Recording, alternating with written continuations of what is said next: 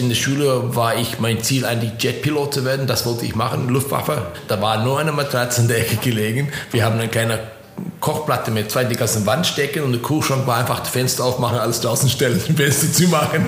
So fing das an. Für mich war das ein extremer Schock, weil wir kamen von 32 Grad auf minus 30 Grad. Da habe ich ein bisschen zusammengekommen gehabt mit Rolf Diefenbach damals. Ich habe den gut hart getroffen auf die Strecke. Falcons war zum Beispiel 120 Leute kamen an, für die WM zu qualifizieren. Ja. Da musst du dein Hinter bewegen, dass du überhaupt reinkommen tust. Ne? Motocross ist eigentlich ein Hinterhof-Sportart. Wie die Mannschafts-WM heutzutage, aber mit einem Fahrer quasi. Ne? Also, du hast alle drei Klassen fahren müssen. Da stand ich da als Colin Dagmar, 17 Jahre, mit 80.000 D-Mark minus. Du hast du da eigentlich ausgeglichen auf einen schlechten Tag mit der rechten Handgelenk. Und das ging natürlich nicht immer gut. Ne? Weil ich habe so dicke Arme bekommen, weil du auf der Bremse zugegriffen hast. Dann glaub mir, 65er heutzutage hat er 50-fache bessere Bremse als das Ding gehabt.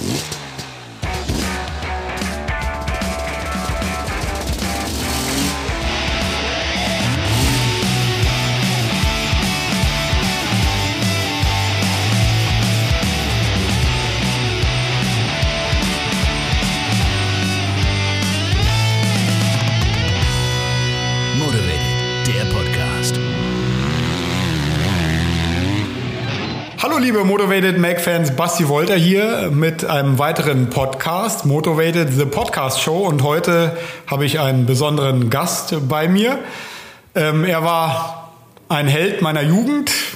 Schon als kleiner Junge habe ich äh, seine Bilder in dem Magazin angeguckt Irgendwann bin ich dann selber auch mit ihm, gegen ihn Rennen gefahren, eher mit ihm.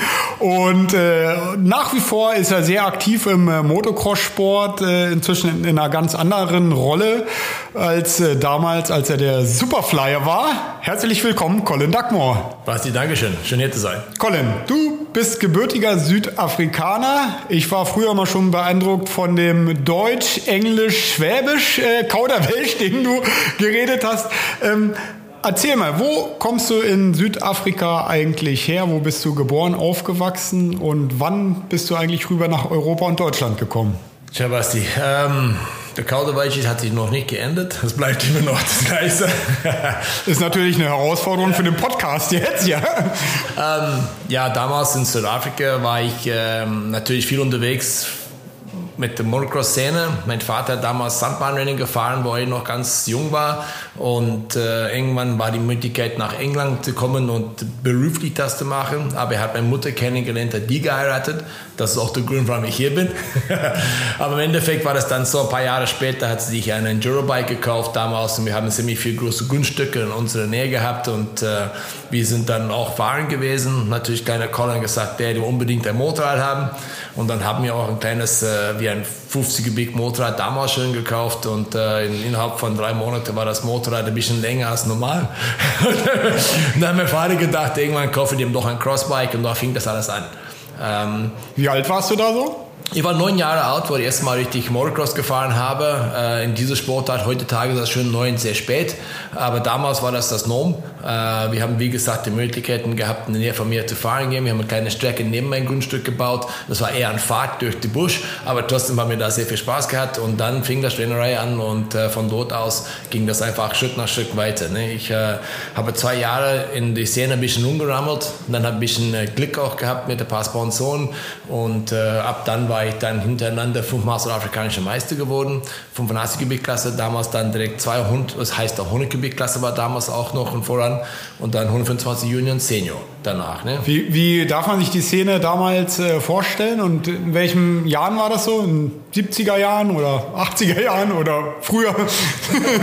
1912, so muss sie das sein.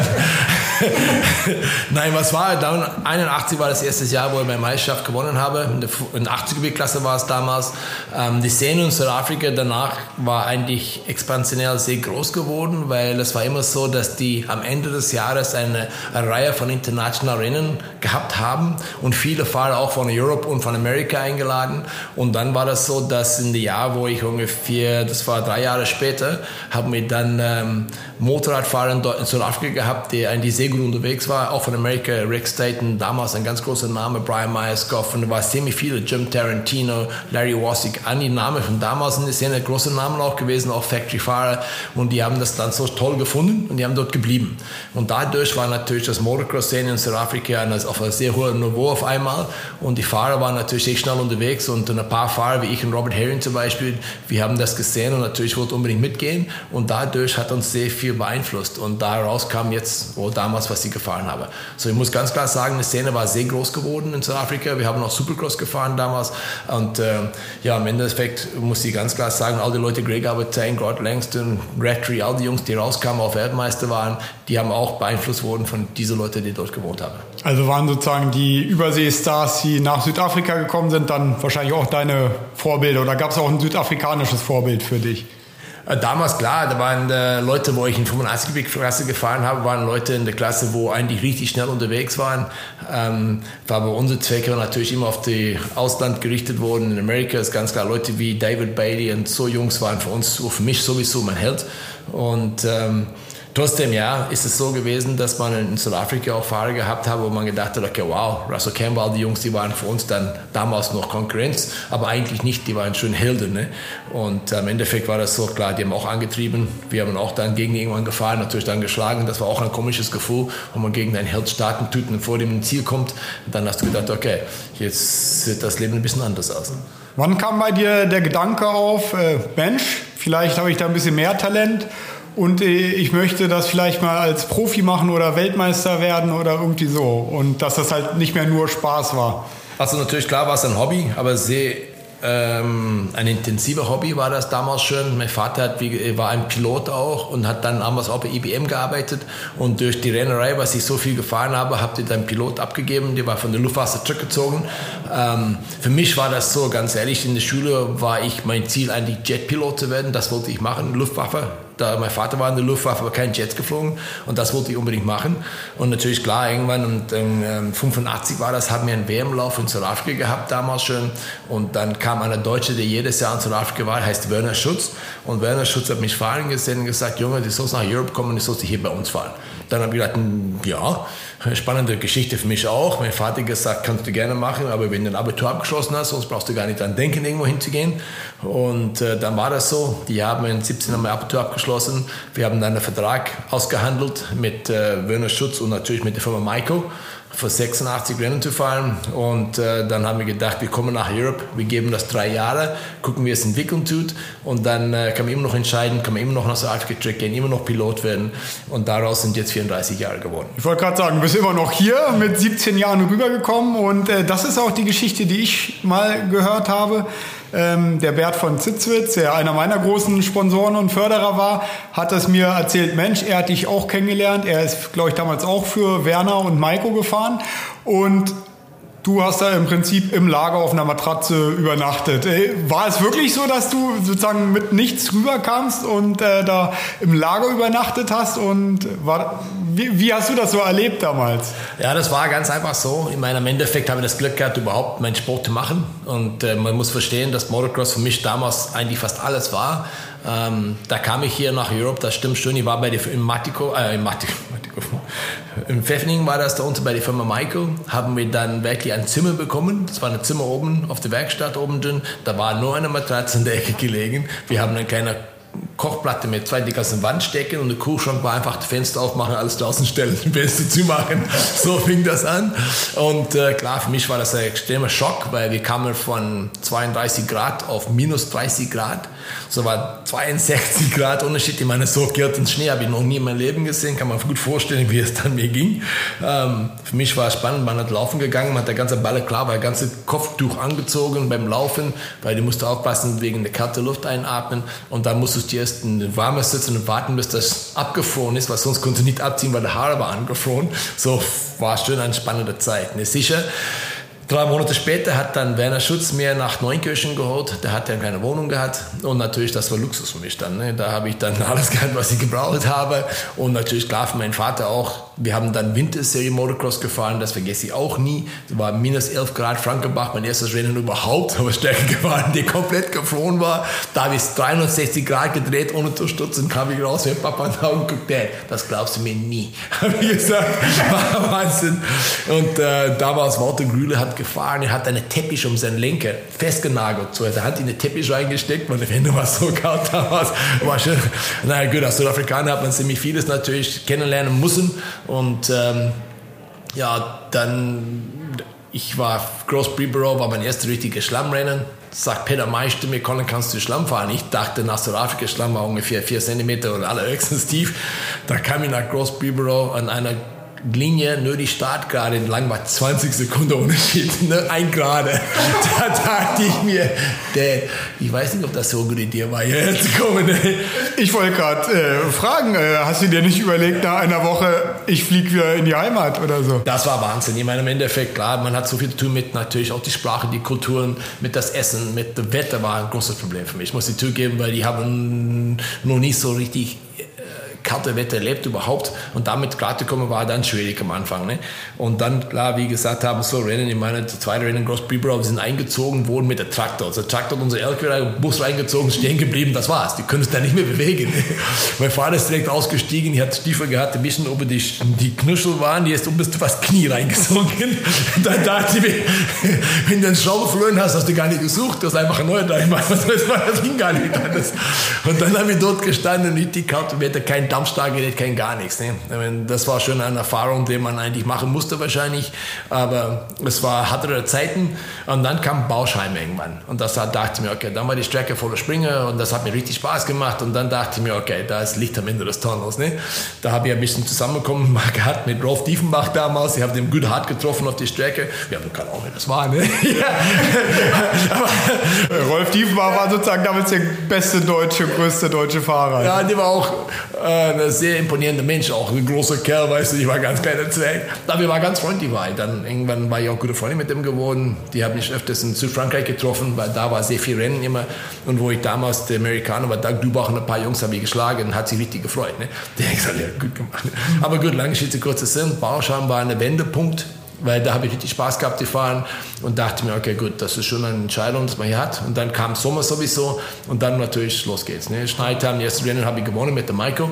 Das war überhaupt mein erstes Rennen in Deutschland. Was war das dann, Deutsche Meisterschaft oder? Deutsche Meisterschaft. Und zweiter Lauf war, hat Roland mich gekreuzt in der Luft, weiß ich noch ganz klar.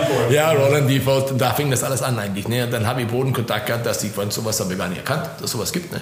Und äh, dass die Leute so fahren, war für mich fremd. Na gut, lernen muss man auch. Ne?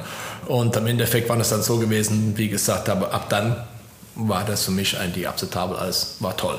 Ich habe wirklich viele Leute kennengelernt, viele Freunde kennengelernt in dem Jahr schon und äh, das nächste Jahr hat mich schon gefreut, zurückzukommen. Ich wollte gerade fragen, wie hat die deutsche Szene dich so empfangen? Haben die sich gedacht, äh, wer kommt denn da an? Äh, und dann war das vielleicht das Willkommensritual vom Roland die Voll für dich als jungen Südafrikaner oder hast du es da schwer gehabt oder war, war die Szene sehr offen? Also die Szene war sehr offen zu mir, muss ich auch ganz klar sagen. Die Motocross-Szene sowieso damals war ein bisschen anders, war freundschaftliche Basis, alles komplett rundherum, auch durch die Fahrlage durch und natürlich auch durch meinen Fahrstil, was ich hatte, haben die hier sowas noch nie gesehen. Man hat nie das Motor quer gelegt in der Luft oder irgendwas und Hand von der Lenke weggemacht und das habe ich nur gemacht beim Spaß haben, beim Fahren. Ne?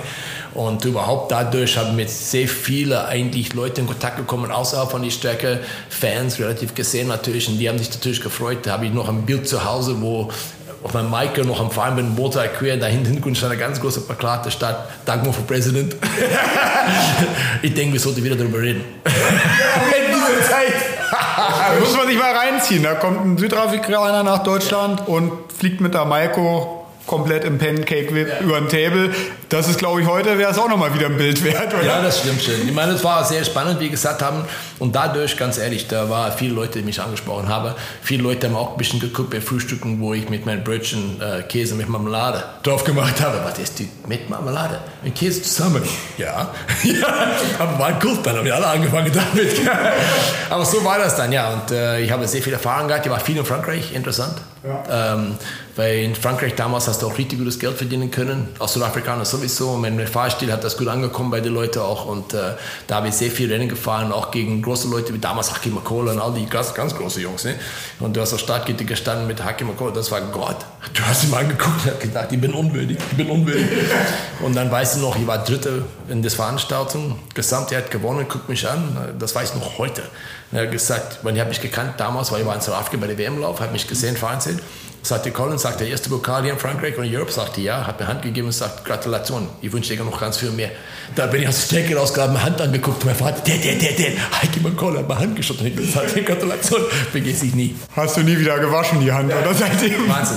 Ja, super. Ähm, du hast gerade gesagt, ihr habt euch äh, drei Jahre gegeben. Wie, wie lief nur die ersten drei Jahre? Also das erste Jahr lief gut an, ging es dann auch so weiter oder gab es dann irgendwann auch so Hürden oder wo du dann doch wieder dich gefragt hast, hm, war das alles so richtig? Ja klar, auf einer Seite, wie gesagt haben, die Leute mich herzlich willkommen hießen, das ist klar. Und der anderen Seite war die Konkurrenz auch da, ne? muss man auch ganz klar sagen. Zum Beispiel Roland damals Kawasaki gefahren und ich war lange Kawasaki-Fahrer in Südafrika. Und äh, ich wollte gerne Kawasaki fahren, ist ja klar. Und dann habe ich noch einen Manager gehabt, Volker Capito, hat mir sehr viel geholfen auch in der Zeit, muss ich auch sagen. Und äh, dann war das so, dass wir einfach dann Kawasaki angefragt haben und die haben gesagt, nein. Aber nein war ganz klar, weil Roland gesagt hat, wenn Kondamo Kawasaki fährt, fahre ich für euch nicht mehr. Ende vom Gespräch gewesen. Und dann habe ich eigentlich mit äh, Herbert Kossack zusammengearbeitet, damals schon. Ja. Und wir haben dann ein Motorrad mit CD Kauerherz Gießen. Wir haben die Farbe geändert, ein bisschen von dem Bike. Und es war dann kein Kawasaki, war ein eigener Motorrad. Und ein Privatteam, der hinter mir gesteckt habe. Und dann haben wir dieses Motorrad in den Rennen gefahren. Das war kein Kawasaki. Das bedeutet damals, Kawasaki könnte kein Werben machen, wo ich gewonnen habe. Das war ein CD Kauer, war das. Ja. So war auch schon. Herbert Kossack war damals Kawasaki-Vertrag. Yes, der hat mich echt viel geholfen, muss ich ganz klar sagen. Und dann war ich sowieso in Amerika die ersten paar Monate Monate und da habe ich die Golden State Nationals gefahren und die ersten zwei habe ich nie mitgefahren, aber alle anderen, da war ich gesamt Dritte. Und dann habe ich auch ein Angebot gehabt, eigentlich in Amerika Rennen zu fahren. Die haben einen Vertrag angeboten, dass ich dort bleibe und Rennen fahren, aber ich habe schon in Deutschland unterschrieben. Und da habe ich dann zurückgekommen und dann ab dann immer, wie gesagt, haben weitergearbeitet. So, das war eine interessante Zeit auch. Also hast du damals dann schon deutsche Tugenden übernommen, einmal einen Vertrag unterschrieben, ein Mann, ein Wort. Ne? Ja, es ist Fakt. Ich meine, es ist auch in Ordnung gewesen, weil ähm, klar, äh, wir stellen nicht falsch, Amerika war ein aufregendes Land für mich. Die Streckenmöglichkeiten zu fahren, das ist Wahnsinn. Äh, wenn du nur in dieser Sportart bewegen tust, finde ich das ganz toll dort. Das ist alles dafür gemacht worden. Aber im Endeffekt ist es ganz einfach so, dass du auch natürlich ganz klar sehen möchtest, dass es alles ein bisschen oberflächlich dort. Das hat mir natürlich nicht so gut gefallen. Aber die Fahrerei war mir egal, weil der Rest war alles anders. Das war Hauptsache Bikes und Rennen fahren. Das war mir wichtig. So zurück nach Deutschland kommen, wie gesagt, habe ich viele Freunde hier gehabt und die wollte einfach nicht dann einfach den Stich lassen, so quasi. Ne? Und die Möglichkeiten waren sehr groß und ab dann war das so, dann habe ich immer abgewechselt zwischen die Jahre zwischen Honda und Suzuki. Bist du am Anfang nur DM gefahren und dann so einzelne freie Rennen in, in Frankreich oder gab es dann irgendwie auch von Anfang an Pläne in der WM zu starten? War direkt WM wir sind gelandet auch. Wir sind nach, ähm, nach England gefahren, weiß noch, Farley Castle. Das war mein erster Rennen mit Michael natürlich, klar. Und äh, war 21. und 17, glaube ich, die erste Rennen, was ich überhaupt gefahren habe, mitgefahren habe. Und da war ganz klar, dass die WM angesagt worden ist. Ähm, aber das Hauptthema war immer noch in Deutschland fahren. Das war damals drei Klassen, 125, 250 und 500. Und ähm, das war ein, das Hauptthema auch damals auch durch die Sponsoren. Die Sponsoren war interessant die deutsche Meisterschaft war interessant, die WM war fast, fast unrelevant. Die sagen Kawasaki oder egal, das war deutsche Marke, haben gesagt, hier, wir haben schon ein WM-Team, wenn die hinschicken, kostet es uns ein Geld. Wir sind für dich hier in Deutschland ganz klar, wenn du WM fahren möchtest, musstest du quasi das fast alles zahlen. Ne? Du hast Entschuldigung, Motorräder bekommen, aber das war nicht so, dass wie heutzutage, dass man an die WM. So, ich habe WM auch gefahren, klar, das war mein Ziel. Ich habe auch äh, ziemlich viele Leute dort kennengelernt, auch, da hat richtig Spaß dabei gehabt. Die WM-Serie war relevant, aber das Ziel war Deutschland. Das muss man ganz klar sagen. So, ich habe oft auch mit Pitt gesprochen. Damals sagte Colin, verstehe ich nicht, wenn nach Deutschland komme, da fährst du komplett anders. Dann fährst du die WM, dann, was ist da los? So quasi, ne, ja klar, in Deutschland bist du motiviert. Ne, das ist dann, wo ich mein Reich quasi, ne? Und ja. WM war ganz anders, ne? So war auch immer spannend zu lesen. Aber das war einfach so, weil ganz klar ist, die Teams waren nicht daran orientiert in die Richtung. Und äh, da war ich auch dann konzentriert in Deutschland fahren. Wie, wie, wie, war das damals? So die 80er Jahre gelten ja so als die goldenen Jahre im Motocross-Sport, wo auch viel äh, Gelder seitens Sponsoren geflossen sind. Du kannst es jetzt ja vergleichen, du hast ja nach wie vor einen guten Einblick. Wie war das so in den 80ern? Äh, hat man da alles hinterhergeworfen bekommen oder im Vergleich zu heute? Oder wie kann man das vergleichen mit der heutigen Zeit für die, für die jungen Kids, die jetzt zuhören? Okay. Ähm, für mich war interessant ist, muss man ganz klar sagen, zum Beispiel nehmen die WM mit. Ähm, bei der WM-Veranstaltung war es so, die Startkette waren immer voll, 40 Fahrer. Und es waren die Top 40 Fahrer, die an dem Tag am schnellsten waren. So auch wenn der Weltmeister war oder nicht, die musste sich durch die Qualifikation durchrängen. Und öfters war das so, dann zwischen 1. und 40. waren nur knapp drei Sekunden. So, das war schon eine interessante Zeit. Aber wo du qualifiziert hast, weil viele Privatteams auch dabei waren, weil die Jungs waren auch flott unterwegs auch, Du hast dann 1600 Schweizer Franken bekommen, das bedeutet Qualifikationsgeld. Das bedeutet für viele von den Jungs, die gefahren haben, die können Lohnschwierigkeiten zur nächsten WM fahren. Klar war dann ziemlich viel Bonusgelder ausgesprochen worden, Punktegelder. Du hast auch Geld verdient in der WM. Wenn du gewonnen hast, hast du richtig Geld auch bekommen. Ähm, und dann natürlich klar durch die Sponsoren, der on top war, das gleiche Thema. Dann habe ich es auch kurz angesprochen vorher, die deutsche Meisterschaft etc., da war auch dann Premium bezahlt worden. Die Teams haben es ziemlich gut bezahlt, auch ganz klar. Und natürlich ganz klar war auch Gage für die Fahrer ausorganisiert. Aber das hat eine Weile gedauert, bis die Gage eigentlich dann schon in WM-Reich so viel war, sagen wir einfach so, ne, für mich. Und äh, dann war es auch ganz klar, in Frankreich, wie gesagt haben, mit internationalen Rennen hast du auch gut Geld verdienen können, richtig gut Geld am Anfang der Saison. Du musst natürlich Resultate bringen, das ist ja ganz klar, aber das steht außer Frage. Und ähm, die Sponsoren waren natürlich klar. Jeden Mensch ist natürlich anders, verstehe mich falsch, ne? aber Sponsoren war ich nie verschwenderig. So, die Leute haben die schon gegeben. Ne? Ich meine, die haben gesagt, hier, Colin, kriegst du 15 Satz Klamotten. Habe 15 Jahre, brauche ich nicht. Ne? Aber im Endeffekt war das so, du hast Klamotten bekommen und äh, so viele es. Ne? Du hast Bikes, war gar kein Thema. Das war gar kein Thema, du hast gar nicht angesprochen, weil Leute war damals so, die Bikes haben die bekommen und dann haben die verkauft, zum Beispiel. Und äh, da haben die Leute gar keinen Verlust gehabt, die Teams. Das ist ähnlich heute fast auch so. Mich nicht falsch. Ne? Und dann Ersatzteil, alles war sowieso gar keine Frage. Das war nicht die Frage, was du kriegst von Weißmaterial, sondern das war außer Frage. Was dann die Frage war, wie viele Punkte Geld kriegst wie viel Geld kriegst du überhaupt. Ne? So fing das an. Und da habe ich auch viel zu lernen gehabt, weil ich ähm, dachte damals, wo ich mit Suzuki gefahren habe, und klar, die sind alle professionelle Leute. Ne? Die sagen nicht, Herr Dagmar, ja gerne hier unterschreiben darf. Würde ich sagen, hier, gib dir das hier. Aber wenn du irgendwas mehr finden kannst, kannst du wieder zurückkommen und fragen nochmal. Und damals habe ich dann richtig gute Sponsoren gefunden, dachte, boah, nicht schlecht. Da habe ich zurückgegangen, zum Beispiel zu Suzuki, Hermann Kürz, immer noch einer von den professionellsten Leuten, die mitgearbeitet haben überhaupt. Ähm, die haben gesagt, Hermann, hier, die 10.000 D-Mark, was es war damals, hat mir angeboten, habe ihr Vertrag hingelegt für 35. Sagt, ja, gut, ach, das mache ich auch. Dann dachte ich mir, Moment mal, Moment mal, ja, dann, was machst du hier falsch? Jetzt ja. mal, wo ist hier der? Ja, dann haben wir rausbekommen, ganz klar, okay, pass auf, es läuft doch anders ab. Ne? So, du hast, da war ein bisschen Geld dort, selbstverständlich, die Leute haben auch für die Fahrer bezahlt und im Endeffekt war das ganz einfach so, der Sport war gesund, weißt du, die war viele Zuschauer sowieso unterwegs immer die ganze Zeit. Ähm, aber was mir interessant war, das war immer die 40 Top-Fahrer, die am Startgitter waren. Die waren immer dort. Die meine Falcons war zum Beispiel waren 120 Leute kamen an, für die WM zu qualifizieren. Ja. Da musst du dein Hinter bewegen, dass du überhaupt reinkommen tust. Ne? Und äh, heutzutage siehst du manchmal, okay, das ist egal, die sagen, alles professioneller geworden und und und, das ist alles vielleicht stimmig, aber trotzdem, die Fahrer, die da stehen, sind nicht die Top-Fahrer. Und dann ist es immer schwierig mitzubekommen, dass die Teams, wenn du fahren möchtest, dann musst du die einkaufen. Wir reden von 120 Mill oder irgendwas, dann denke ich mir, Leute, okay, aber gut, ich meine, Weißt du, Professionalität Professionalität. Ich meine, 120 Minuten macht die nicht schneller, wenn der LKW nicht. Weißt du, du kannst mit der Fahrbus ankommen und trotzdem schnell fahren. Verstehe mir jetzt nicht falsch. Aber trotzdem, ja, muss man ganz klar sagen. War es früher einfacher, Profi zu sein als heute? Wie schätzt du das ein? Profi werden ist nicht einfacher, weil damals ist es so, du musst es alles selber machen, alles. Das bedeutet, ich habe eigene Sponsoren gegangen. Ich habe, okay, nicht ich, mit, mit Vogel Capital zusammen. Und das war ein langer Job. Du hast, du hast viel gelernt daraus, muss ich ganz klar sagen. Du musst es alles kombinieren, du musst es alles organisieren selber, du musst alles machen.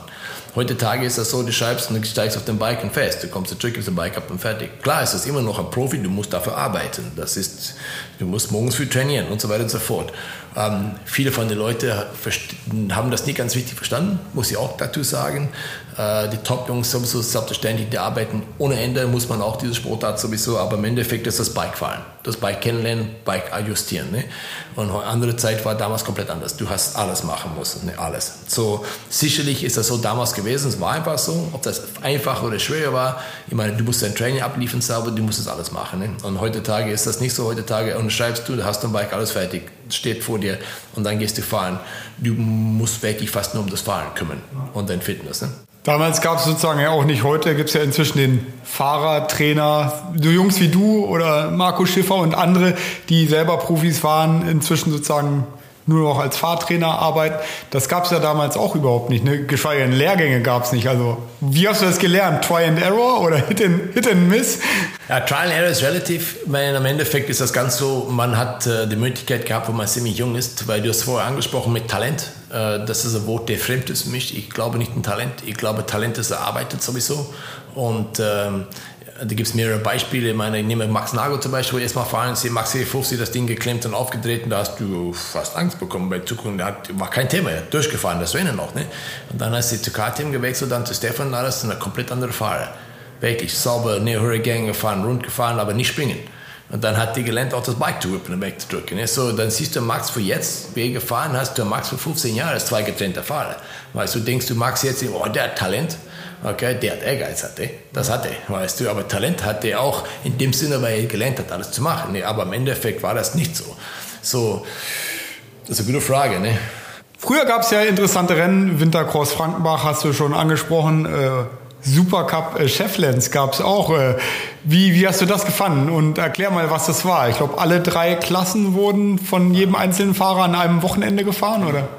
Ja, das war eigentlich... Ähm wie eine Mannschafts-WM heutzutage, aber mit einem Fahrer quasi. Ne? Also, du hast alle drei Klassen fahren müssen. Da waren äh, auch sehr viel andere Arten von Veranstaltungen, auch Supercross überall gewesen, St. Wendel und so weiter und so fort. Da war ziemlich viele andere Veranstaltungen auch dazugekommen sind.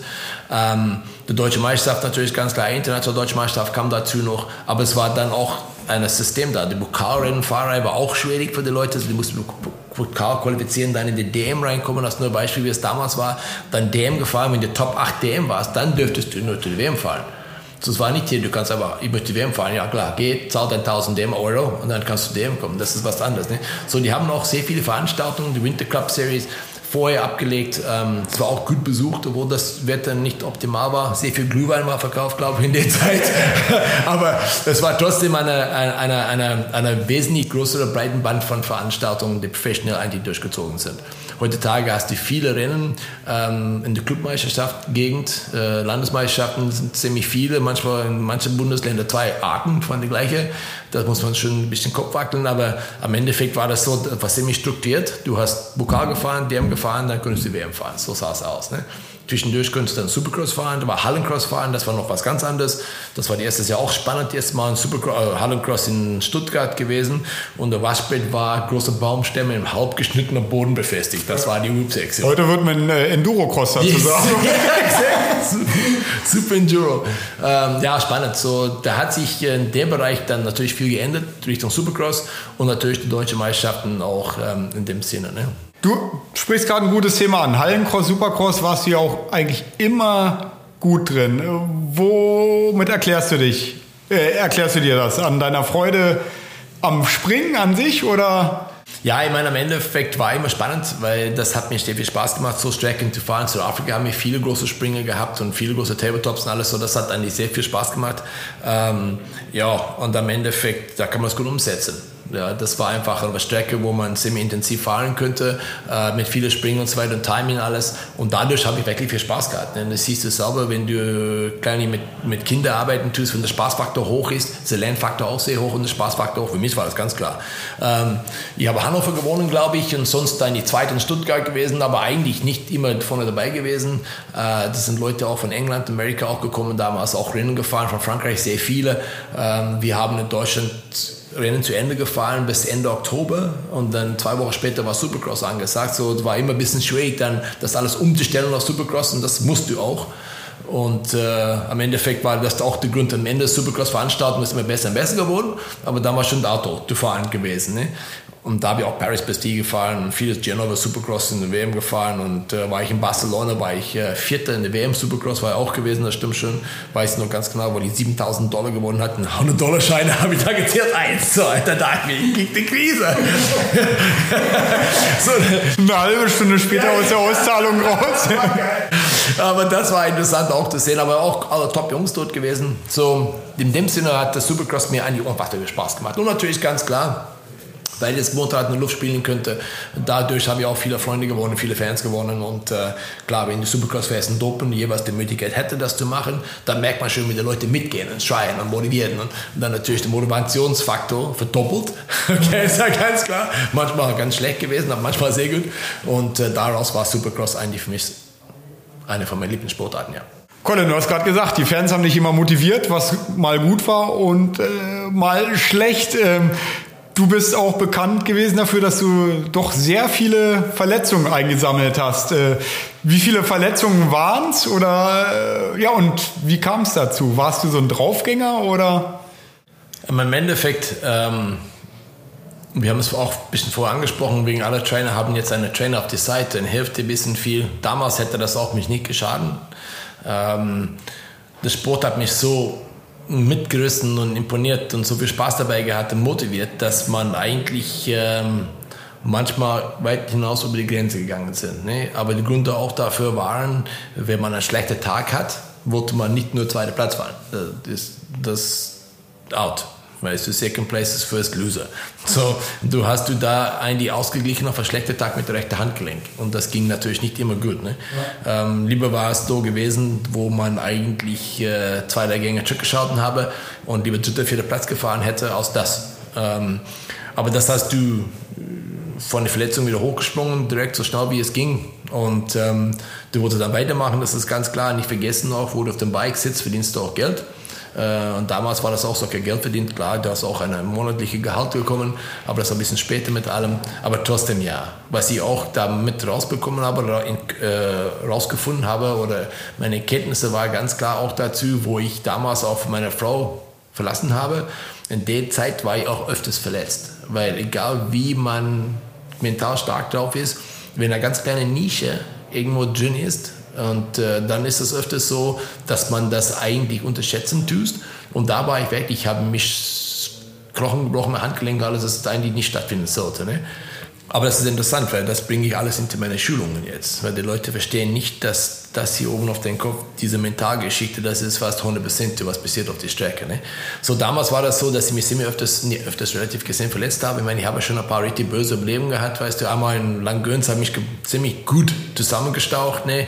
Da habe ich äh, meinen Mechaniker in Südafrika dabei gehabt und der war mit in Südafrika, mit Bikes alle runtergeschickt und da kam mein Bike-Trick mit einem Motor drin. Das war's alles anders verkauft wurde in Südafrika, da stand ich dort ohne Mechaniker, ohne gar nichts. Ne? Und äh, natürlich ganz klar, weil ich so fit war und voll durchtrainiert war, haben mich dermaßen zerschossen in Langgöns. Ich war zweieinhalb Sekunden schneller als Rest von der Feld unterwegs gewesen und ähm, kleine Vierer gesprungen, weggerutscht, gegen den nächsten Sprung gelandet. Ja, da war alles durchgegangen. Ne? Becken abgebrochen, Hüfte, zwei Wirbel, rechte Schulterblatt, alles, vier Rippen. Ähm, so, das ist einmal kurz mal richtig durch. Ne? Und dann hat es eine Weile gedauert, bis ich zurückkam. Aber der nächste Lauf war dem Lauf, äh, da habe ich direkt gewonnen. Da kam ich zurück von drei Monaten, von richtig viel Arbeit und viel Ehrgeiz und zurückgekommen, da habe ich dann ähm, das Rennen gewonnen. Ne? So, das war damals so gewesen. Ähm, sicherlich, klar, ein paar von den Verletzungen hätte wegbleiben können sollen, aber weißt du, Basti, heute bist du der Mensch, wie du bist, einfach durch die Vergangenheit auch. So muss man alles zusammenzählen, was war. Und heute sitzt du da als Colin wegen dieser Erfahrung, was ich gesammelt habe. Ne? Und äh, im Endeffekt ist das so, dass ich äh, keine Meter von das alles bereut habe. Klar, zwei Verletzungen waren unangenehm. Ne? In Wien Hallencross habe ich beiden Fersebeine gebrochen, weil ich von ziemlich weit runterspringen musste von dem Bike. Das war irgendwas, das ich sicherlich heute hm, vielleicht anders hätte machen können. Aber sonst, wie gesagt, habe die Erfahrung, was ich alles durchgesammelt habe, muss ich ganz klar sagen, ähm, die Verletzungen waren hart. Äh, da gibt es viele Fahrer, die gar nicht mit klarkommen, muss man auch ganz klar sagen. Da, danach ist das äh, eine ganz große Nische in der Fahrerei, aber das war nicht für mich. Die erste Woche war natürlich Katastrophe und dann hast du irgendwann ein Delivery Bike vorbeifahren, hören Pizza wegbringen, da hast du gedacht, Ding Dong, Ding Dong, Doc, wann kann ich gehen? Nein, ja, ich will jetzt gehen. Nein, ja doch, so ungefähr. Aber es war nicht wegen, dass ich das Geld verdienen möchte, weil einfach das Fahrerei mich dann gefehlt hat. Ne? Okay, das wollte ich nicht fragen. War das der finanzielle Druck oder war das deine eigene Motivation? Finanzieller Druck ist immer da, ich muss legen. Ich gebe dir eine Geschichte kurz. 17 Jahre jung, Südafrika, äh, Südafrika her. Mein, mein Mechaniker damals äh, hat, äh, Sigi hat damals meinen Bus Schrott gefahren. Das war mein Bus von Schutz. So, das musste ich zahlen. Okay, so ein Busschrott, Mechaniker, Oberschenkel gebrochen, Glück gehabt auch, muss ich, ich war nicht da drin. Und dann war das so ganz klar, da musste ich einen neuen Bus kaufen, ausbauen, habe ich selber gemacht, Mechaniker. Und in dem Wochenende, wo ich dann das Bus nicht hatte, haben wir ein großes Tilt aufgebaut, großer Wind kam hoch und hat ein brandneuer Audi Quattro, komplett verschrottet. So, da stand ich da als Colin Dagmar, 17 Jahre mit 80.000 D-Mark minus. So, Vogel Capital kam rein zu mir, Colin, musst du was sagen? Ja, du bist pleite. Danke, Volker. äh, sagte, aber weißt du was, wir machen einen Plan. Es hat zweieinhalb Jahre gedauert und da war ich wieder auf dem Punkt, wo ich war. Und äh, Hütte ab. So, Leute, das ist schon, überleg mal mit 17 Jahren 80.000 D-Mark damals Schulden zu haben, ne, mit allem, und trotzdem alles abbezahlt, aber drei Jahre später dann auch alles weg, fertig und dann ein bisschen was verdienen. So, das war einfach damals so ein war vielleicht auch eine Hilfe, weil der, der Plan musste dann ja aufgehen, dass das alles klappt, oder? Ja, ich meine, das war, weißt du, das ist auch heutzutage, siehst du nicht, dass es kein konkret, konkreter Plan hinter den Leuten ist, das nicht. Das ist leider nicht diszipliniert genug. Und äh, das war damals von Volk, hat mir sehr viel gelernt, ne, muss ich auch ganz klar sagen. Die hat mir einen Trainingplan geschrieben, selber, wir haben zusammengesetzt und sechs Uhr morgens weit fahren gehen, okay, let's go. Dann habe ich durch die Siegeland gefahren mit meinem Fahrrad und dann irgendwann gucke ich mir ganz weit oben, sehe ich ein weißes Auto stehen, das sieht aus wie Volker sein Auto. Ja, der war oben Schuh macht's mit Fernglas geguckt, ja, Colin fährt Fahrrad, alles klar. Ja, so, ich war, Vertrauen ist gut, Kontrolle ist immer besser. so, es war auch spannend zu sagen, gut, da hat mir auch Disziplin beigebracht und ohne das, ganz klar, Leute, war das nicht so gewesen wie jetzt. Du hast ja irgendwann auch sozusagen kann ich mich erinnern, dein eigenes Team aufgemacht. Äh, hast du da trotzdem auch noch einen Manager um dich rum oder hast du dich da selber schon sozusagen um alles gekümmert? Also Klaus Beder hat mich geholfen damals, wo er mit Blocking ein eigenes Team gemacht hat mit Suzuki Deutschland. Ähm, der hat mich auch geholfen mit organisieren und einfach zusammensetzen und wer kann mir anschreiben, wen mich machen. Äh, wie gesagt, die ersten paar Jahre, wo ich hier war, lange Zeit der Volker Capito mir unterstützen tut, weil ich war einfach 17 und gar keine Ahnung von nichts gehabt. Nee, Südafrika ist ganz weit weg von der Rest von der Welt. Und ähm, wie gesagt, der Klaus hat mich äh, ziemlich viel geholfen in dem Bereich. Klar, Training, alles war mein Thema, mein eigenes Thema, weil da, der war ein bisschen Freundschaft Manager gewesen. Ja, und daraus haben wir dann eigenes Team aufgebaut. Und dann fing das auch an, damals mit Flochin und dann mit äh, West Zigaretten. Und ähm, musste belegen, alles eingekauft von Suzuki, alles selber gekauft. Und dann äh, das alles durch die Jahr gewesen. Aber im Endeffekt war das auch so Hilfe von Suzuki gewesen. Klar, die kaufst du Motor ein, das Motor wird abgeschrieben und bis Jahren, die kaufen das Stück für einen ganz günstigen Preis. Und da könntest du Bike verkaufen, auch Geld drauf verdienen. Und so am Endeffekt, eine ganze Saison mit allem und dem, was ich gemacht habe, hat mich damals 13.000 D-Mark gekostet. So, dadurch habe ich gesehen, okay, das geht alles ohne Schwierigkeiten. Und das war natürlich dann ohne das Geld von Sponsoren und alles dazu noch. So, da habe ich dann ein bisschen was verdient. Dann habe ich dann am Anfang mit West gefahren, in Shanghai gefahren, sehr viel gewesen, tschechischer Meister auch geworden, sehr professionell aufgezogen worden dort und dann fing das erste richtige Gehalt an, was ich verdient habe, ja. Also warst du sozusagen der Vorreiter für Tutu Motorsports? Hat der Chad Reed von dir gelernt? Chad kenne ich noch sehr gut. Ich habe mit dem damals, da waren drei Rennen in Reutlingen, vergiss ihn nie, alle drei Läufe habe ich ihm geschlagen. So, das ist schon spannend. Aber bei, bei einem ist ihm noch die Hose runtergerutscht, oder? Ja, ja zweite Lauf auch, ganz klar. War komisch. War schon interessant, aber das war ja Chad Reed, klar, mit Chad Reed sowieso aber Gott in Amerika, ne? einer von den nettesten Leuten, was ich kenne auch. Aber gut, ja, aber interessant, weil wenn du ein Privatteam hast, dann machst du, was du willst. Du entscheidest, was du fahren wirst, wo du fahren wirst und du kannst eigentlich quasi das entscheiden. Inzwischen ist das ja fast schon ein moderneres Konzept, was immer wieder probiert wird. Ähm, warum hast du wieder aufgehört damit? War es dann doch zu viel Organisationsaufwand oder? Ach so, wo ich noch Rennen gefahren habe, ist Rennen für mich relevant gewesen. Das hat wesentlich einfacher geworden. Damals habe ich dann äh, mit Millennium angefangen auch. Wir haben das Team aufgebaut und äh, der Gears hat damals unfassbar viel in diesem Sport eigentlich auch viel Spaß dabei gehabt und sehr viel Euphorie und äh, hat auch das alles sehr gut gemacht worden, auch neue Sachen überhaupt in den Sport reingebracht haben, wie es gemacht habe, viel mit Nicky Krause und so weiter und so fort. Wir können später darüber sprechen, aber am Endeffekt war das so, der das hat gemacht und die haben noch Rennen gefahren bis Ende und dann war es dann fertig für mich. Da habe ich letztes Jahr dann mit Fall Kawasaki, EBS Kawasaki gefahren eigentlich. Und danach war das für mich, okay, was mache ich jetzt? Ne? 2006 habe ich dann die Open DM gewonnen, Open Deutsche Meisterschaft. Und da war es eigentlich für mich eigentlich schon durch dann. Ähm, durch in dem Sinne, dass Rennenfahrerei war dann eine, eine Art, äh, das ist die Leute verstehen nicht ganz, wie es ist als Profi, wie es ist, was man alles machen muss, wie die Zeiten sind, was man da investieren muss von sich als Person überhaupt. Ne? Äh, wie gesagt haben, es war nicht so einfach. Es war ein bisschen einfacher damals mit Millennium. Wie gesagt haben, die haben es richtig gut gemacht, aber trotzdem ist das ein Jahr, wenn ein Jahr zu Ende ist, ist du bist du fertig. Du bist wirklich komplett fertig. Ne? Und äh, dann das alles in diesem Bereich wieder aufzubauen für mich, das wollte ich eigentlich nicht. Ich habe meine Schulungen schon angefangen. Ich habe gesehen, was für mich sehr interessant war, ist, das war mir sehr ähm, eine, eine, Art von Job, der ich sehr gerne gemacht habe, mache ich immer noch sehr gerne, weil du gibst sehr viel zurück in diesen Sport zurück. Und ich muss ganz klar sagen, dass für mich ist, wenn man als, als Person bist, das ist fast das Höchste, wenn du dein Wissen weitergibst. Ne? Und da habe ich wirklich sehr viele Erfahrungen, sehr viel Spaß da drin. Und ähm, ich muss ganz klar sagen, kam nie irgendwas anderes auf den Gedanken, irgendwas anderes zu machen. Ne? Wie viele Jahre hast du das als Profi gemacht dann? Also mit 17 Jahren angefangen, mit wie vielen Jahren aufgehört? Ja, 2006, jetzt muss ich ausrechnen. Ne?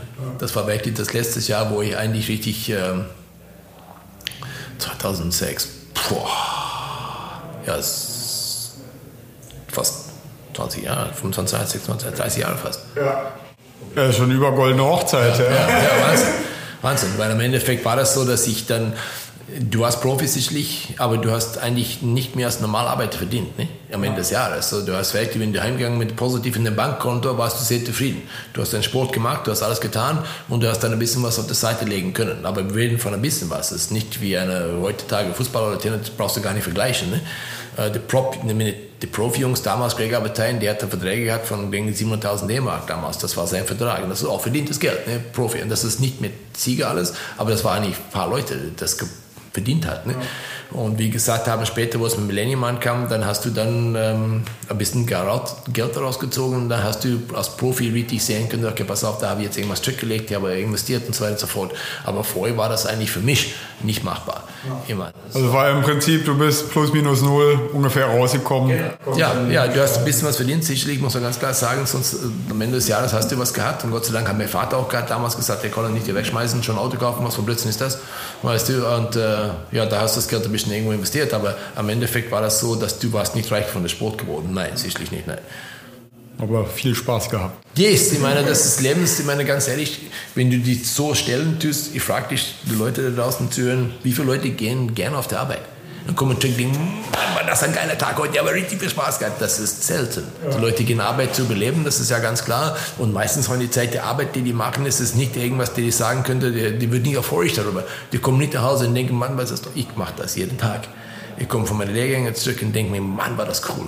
Boah, hat gesehen, der und der oder die hat das richtig viel umgebracht, richtig umgesetzt, was ich gesagt habe. Das ist wie Bezahlung. Ne? So, mein Job damals, Motocross, war das Gleiche. Ich habe meinen Job gemacht, ich habe mein Hobby zu Beruf gemacht und da sind sehr wenige Leute, die das machen können. Und dadurch muss ich ganz klar sagen, bin ich sehr, eigentlich sehr froh, dass ich das überhaupt durchgezogen habe. Ich äh, kenne es ja auch so ein bisschen. Ich bin auch immer noch froh, dass ich meine Leidenschaft auch zum Beruf gemacht habe und äh, jetzt auf eine ganz andere Art und Weise. Und bei dir äh, ist das ist das hier auch so. Was mich bei dir immer sehr beeindruckt ist, dass du ja nach wie vor einfach absolut fahrgeil bist. Ey, wenn man dich irgendwie an der Strecke sieht, dann äh, klar gibst du die Coachings, aber man merkt doch, ja, eigentlich willst du auch jetzt gern am liebsten sofort äh, selber ein paar Runden äh, drehen. Was ist es, was diese Faszination oder diese Leidenschaft ausmacht am, am Motocross? Du würdest es ja wahrscheinlich auch machen, wenn es nicht dein Geldverdienst wäre, sozusagen. Yes. Um da werde ich öfters gefragt, auch von den Eltern, ne, für die Kinder. Erstens, Punkt eins muss man ganz klar sagen, dieser Sport da, wenn man es einmal angefangen hast, ist eine never ending story. Das bedeutet, ich gebe dir ein Beispiel, du kaufst ein Bike und du erst erstmal machst du das Bike an und dann fährst du weg von alleine und denkst du, oh, hast du es gesehen, wie cool ist das? Oh, cool. Ja, ist so. Ich bin weggefahren, ne? Und dann irgendwann lernst du das Bike ein bisschen Gänge zu schauen und denkst du, das ist der nächste Stufe, denkst du, wow, weißt du? Und äh, irgendwann springst du vom Boden weg und das, oder du triffst eine Bodenwelle und das macht das Bike, dass es wegspringt ein bisschen, aber ungefähr 10 cm hoch. Ne? Das fühlt sich an, wie wenn du gerade über einer Wolkenkratzer gesprungen hast. ja, kommst aus der Strecke raus mit der Grenze und denkst, du hast alles gesehen, der kannst du das filmen bitte? Sagt er, ich versuche es. Aber das hört nie auf. Und äh, weißt du, wenn du Profi bist und du machst eine ganz kleine Bewegung auf dem Bike, das keiner eigentlich sieht, ne, da denkst du dir, boah, das war cool, das war, das war richtig gut, weißt du. Und ich habe auch die, die muss ich auch ganz klar sagen, ich, ich, arbeite mit ziemlich viel auch mit Trainer etc. zusammen und äh, die sprechen auch irgendwas, das heißt The Flow. Ich nehme eine Saison, okay, hm, und ich bin schon da drin dreimal Mein ganzer Motocross-Karriere nur dreimal gewesen, Basti. Und ganz ehrlich, das war so ein Gefühl, da bist du fast bewusst auf den Moment. Ne? Und das ist so ein Gefühl, du, fährst, es ist interessant für Leute, das vielleicht zu hören, du fährst in eine komplett andere Energiewelt, fast quasi, du kannst nicht einen Fehler begehen und Strecke geht nicht. Das ist so perfekt, was du machst, alles, das Flow ist so in dich drin, dieses, du spürst alles, was überhaupt passieren tut. Ähm, und äh, da bin ich von, nach vier Runden, das war einmal Rennen in, in äh, La Réunion, war das unten. Und da bin ich Steck rausgekommen, eine Biking-Ecke, da bin ich weg von den Leuten, sofort gelaufen, bin auf den Berg gesessen, oben auf den Berg, das hört sich jetzt richtig interessant an vielleicht, aber da gesessen, dachte mir, weißt du was, der Welt wird nichts Besseres bieten, als was du gerade hattest. Ist nicht machbar. Das für mich war das nicht machbar, dass irgendwas, es ist nur meine persönliche Meinung, jetzt stehe nicht falsch, ne? es ist nicht machbar. Ich würde, ich könnte gehen sofort. Ich habe hochgeguckt und sagt, ich kann jetzt gehen. Ich, ich, echt, ich könnte gehen sofort. Das hat mir nichts ausgemacht. Ne? Weil er gesagt, dieses Erlebnis ist so ein wahnsinniger Einschnitt in dein Leben und das hat mir bis jetzt dreimal passiert, ist das so beim Fahren gewesen. Ne? So das ist, was ich erfunden habe. Und dadurch ist es nicht, dass ich denke, jetzt wenn ich fahre, ich möchte das haben. Aber es ist einfach, dass der Sportart mir so viel Laune bringt. Es ist egal, was es ist. Du kannst in egal welchem Bereich du fährst, ob das nur Anfänger ist, der Hobby, der Profi, egal welcher Bereich das ist, der Sport bietet dir so viel. Du lernst so viel von dir selber. Ich sage die Eltern auch, die Kinder lernen Charakter, die lernen, wie mit Niederlagen, mit, mit Sachen umzugehen, Erfolg umzugehen. Die lernen, okay, pass auf, ich muss auch was für das Sport tun, für mein Leben tun, überhaupt, dass ich weiterkommen kann. Und das alles zusammen zusammen in einer Bundlung ergibt Motocross. Ne? Und äh, für mich. Und am Endeffekt ist das so, jedes Mal, wenn ich auf mein Bike steige, habe ich das. Ich, ich ich steige mein Bike dann. Ich habe gemerkt, jetzt bei Veranstaltungen in Rotterdam, da war eine ziemlich kleine Doppelkicker, dachte mir, wäre das schon groß jetzt geworden. Ne? Und dann habe ich wirklich vielleicht achtmal nicht drüber gesprungen. Ne? Da dachte ich mir, du wirst alt. Da habe ich gedacht, du wirst das Ding angucken. Na, klar, war einfach, aber trotzdem musst du jetzt drüber kommen. Ne? Und, äh, aber da ist es so, ich weiß, die kommt von der Strecke runter, egal wo das ist, egal wann das ist, dann denke ich mir, oh, geil, einfach geil. Ja. Ich meine, ich habe ja kurze, ich war lange Zeit weg von der Bike, 2006. Und dann haben die Leute mich äh, gefragt, ob ich eine Veteranenrennen fahren möchte in England. Und äh, da habe ich eine Bike bekommen, 1983er, 570 Kubik Wasser, nicht was gut, Luftgekühlte mit Trommelbremse, zwei Stoßdämpfer, Husqvarna. Okay. Kaltenberg haben mich eingeladen damals, war ganz toll. Und der Bike war schon gut und die Bremse war auch besser gut. Ne? Und äh, Farley Castles, abhängende ja. Kurven, alles gewesen. Meine erste Rennen war ich, glaube ich, siebter. Weil ich habe so dicke Arme bekommen, weil du auf der Bremse zugegriffen hast. Und glaub mir, 65er, heute Tage hat er 50-fache bessere Bremse als das Ding gehabt. Ne? Heute reicht ein Finger, ja. nicht die ganze Hand. Ich habe schon Anker schmeißen muss. Ne? Da habe ich einfach mit der Motorbremse gefahren. Da war nicht anders machbar. Ne? Und dann alle waren da. Ryan, Ryan Hughes, Doug Dubach, Ron Sheen, äh, Jeff Ward, die alte Jungs, was ich kenne von damals. Ne? Und dann ist der Lauf natürlich reingewonnen. Genau. Zweiter Lauf war ich Zweiter, aber vielleicht sechs, sieben Sekunden hinter dem. Ne?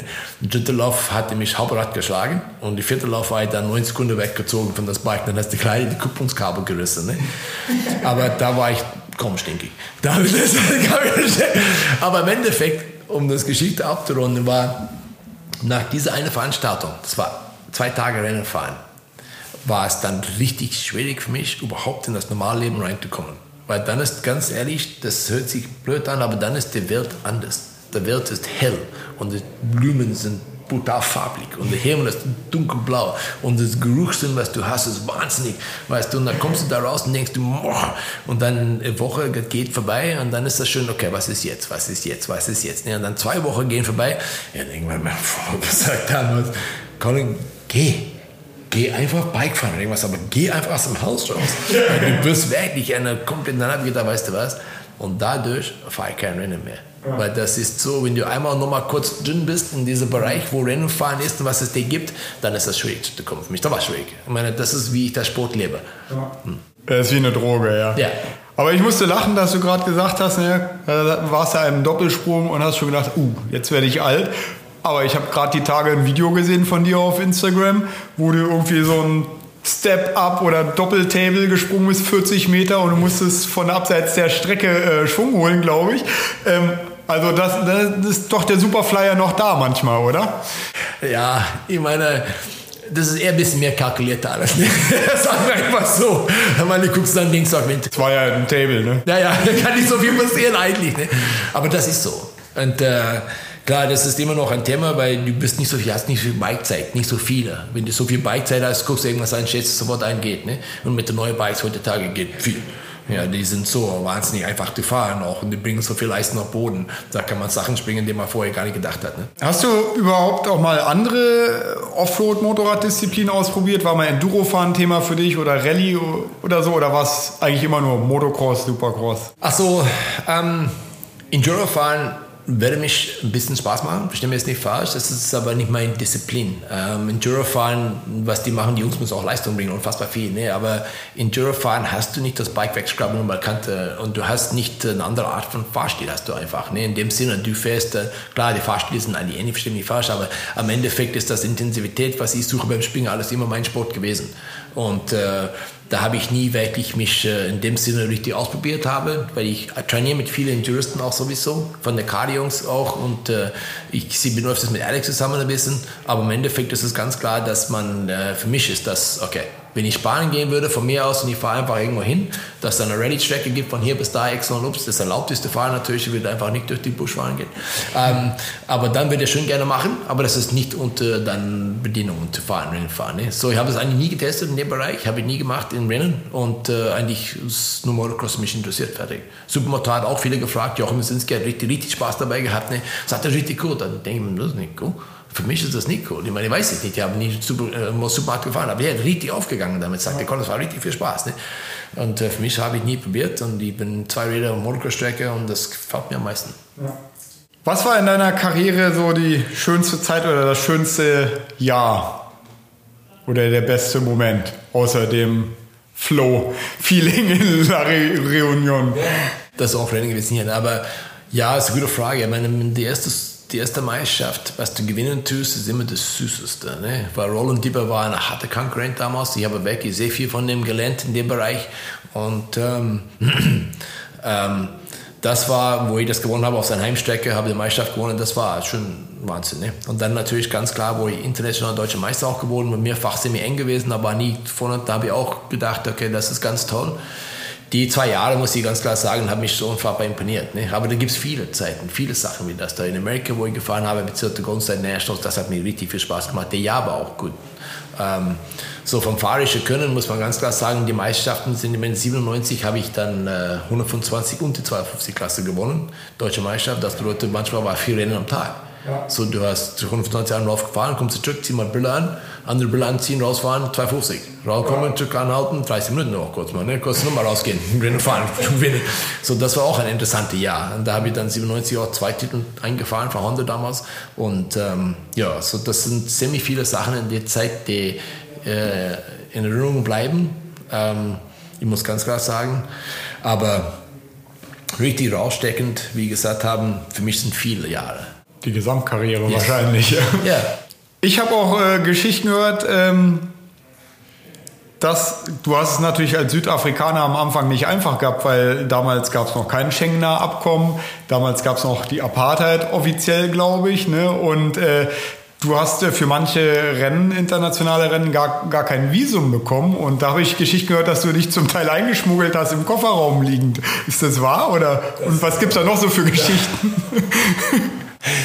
Yes. Ich glaube, das ist alles verjährt. Wir können Na, ja, komm, ja, kein Thema.